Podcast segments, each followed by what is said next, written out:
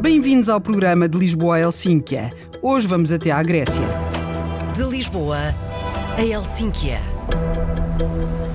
Creta é a maior ilha da Grécia com mais de mil quilómetros de costa e 600 mil habitantes.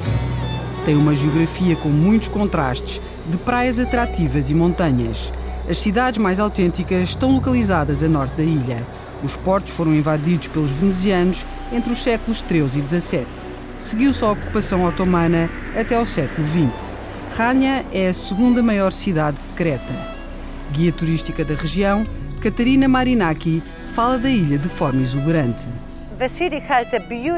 A cidade tem um porto veneziano muito bonito, chama-se Veneza de Este.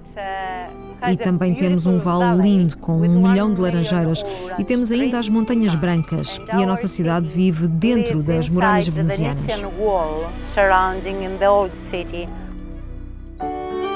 Trabalha na região há 35 anos. Recomenda a visita de um sítio arqueológico muito particular. A Aptera abriu ao público em 2015, depois de vários anos de restauros. É muito impressionante, tem vestígios da era minoica, mas foi sobretudo desenvolvido na época helenística e romana. Foi em Creta que floresceu a civilização minoica, entre os primeiros séculos do terceiro milénio antes de Cristo e meados do segundo milénio antes de Cristo. É considerada a mais antiga civilização de que há registro na Europa. Creta é a mãe da cultura minoica. Para mim, a história da ilha é muito importante, mas também a natureza selvagem de Creta. Considerado um dos mais importantes monumentos históricos gregos, foi possível restaurar boa parte das ruínas, incluindo um anfiteatro e várias cisternas, graças a 2 milhões e 500 mil euros em apoios europeus. O sítio arqueológico é gerido pelo Departamento de Antiguidades do Ministério da Cultura grego. Nenhum representante das autoridades locais esteve disponível em tempo útil para falar sobre o projeto de financiamento do monumento histórico. Muito perto de Aptera está o segundo maior aeroporto dos três existentes na ilha. A expansão começou em 2013 com uma ajuda substancial de fundos europeus. Recebeu 109 milhões e 500 mil euros. Apesar do investimento ter sido considerável, também não foi possível falar com nenhum representante do aeroporto ou das autoridades ligadas ao financiamento. O aeroporto de Rania serve muitas localidades turísticas da ilha. Tanassis Ganassoulis já trabalhou em gestão hoteleira por toda a Grécia. É diretor-geral de um dos melhores hotéis da região.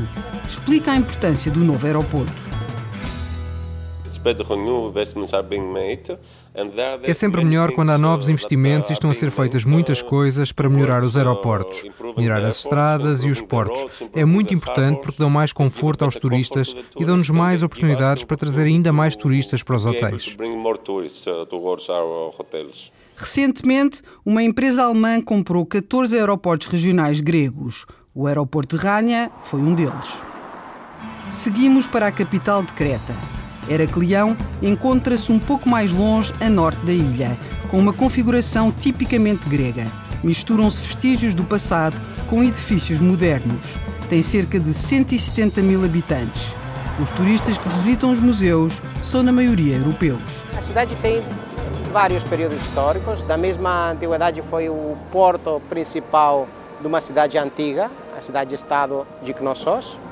É, e depois, é, depois do século IX, foi é, desenvolvida aqui uma cidade portuária importante dos saracenos árabes, dos bizantinos depois e principalmente dos venezianos entre os séculos XIII e XVII. Georgos Terzakis é um dos guias oficiais da cidade.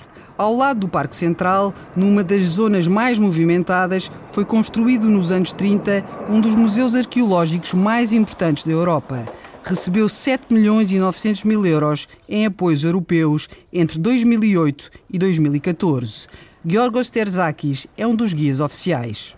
O Museu Arqueológico de Heraklion foi desenhado pelo arquiteto Patroklos Karandinos nos anos 30. né, 37, e a partir do, do, dos anos 40 já começou a funcionar como um novo museu arqueológico da cidade.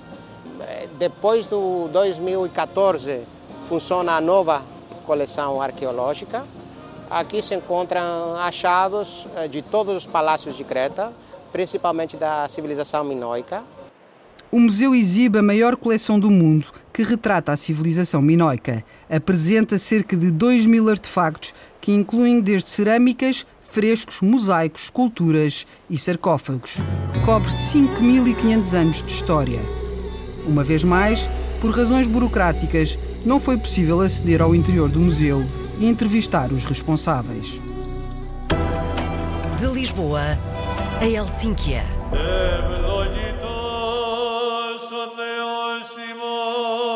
Seguimos para a região de Ática, conhecer um projeto da Igreja Ortodoxa Grega.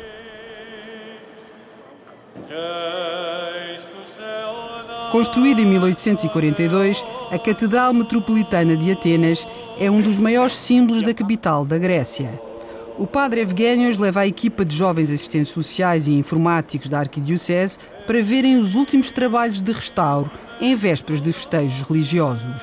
Responsável pelo Gabinete de Informática e projetos do Acordo de Parceria para o Quadro de Desenvolvimento da Arquidiocese, explica a utilização dos fundos europeus pela Igreja Ortodoxa Grega. Os programas europeus ajudaram imenso a Arquidiocese de Atenas, porque nos dão a possibilidade de aproveitar as tecnologias de informação e da comunicação e de concretizar, como fizemos, alguns projetos informáticos muito importantes que, numa primeira fase, são muito úteis aos nossos serviços, o que acaba por beneficiar os cidadãos, porque um objetivo básico que a União Europeia define é o de que haja haja utilidade para o maior número possível de cidadãos.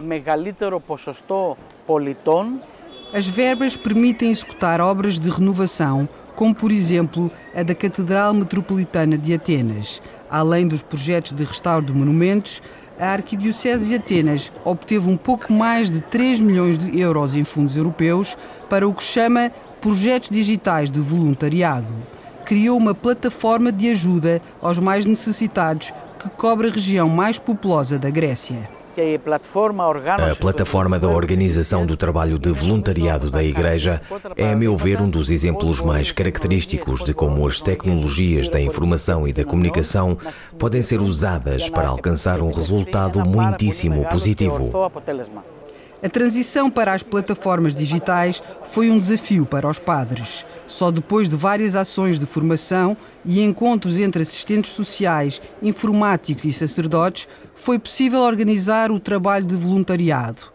Helena Inacelo trabalha como assistente social na Caixa Geral de Beneficência da Arquidiocese de Atenas desde 2007. Gera parte do projeto. Nós, enquanto assistentes sociais, contribuímos para que haja uma boa coordenação de esforços, procurando patrocinadores e recrutando e formando voluntários. A criação de uma plataforma facilitou muito a parte burocrática e contribuiu para uma melhor organização do nosso trabalho. Ajudou-nos também na comunicação com as pessoas necessitadas, com os voluntários, com as paróquias. Poupa-nos tempo e trabalho. A poucos metros da catedral, no bairro mais antigo de Atenas, sob a Acrópole, está sediado o edifício da administração da Arquidiocese de Atenas. Com barbas longas e vestes pretas tradicionais, o bispo Tespion Simeon realça a importância dos fundos europeus para a Igreja Ortodoxa Grega. A família europeia é um desafio para que não se crie apenas um espaço económico único.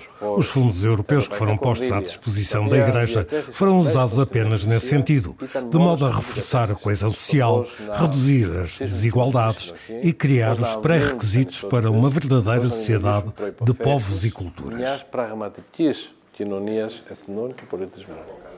Lembra o impacto emocional das medidas de austeridade durante a maior crise económica da história da Grécia.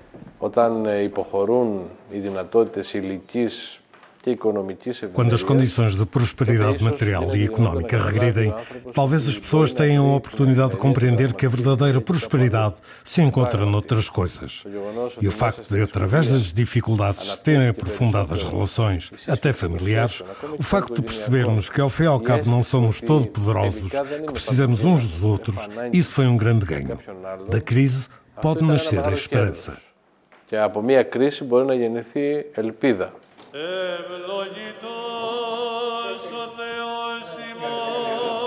A Arquidiocese de Atenas desempenhou um papel fundamental desde o início da crise económica em 2008. A Ática, uma das 13 regiões da Grécia, com quase metade da população do país, recebeu vários milhões de euros em fundos europeus para o apoio dos mais desfavorecidos.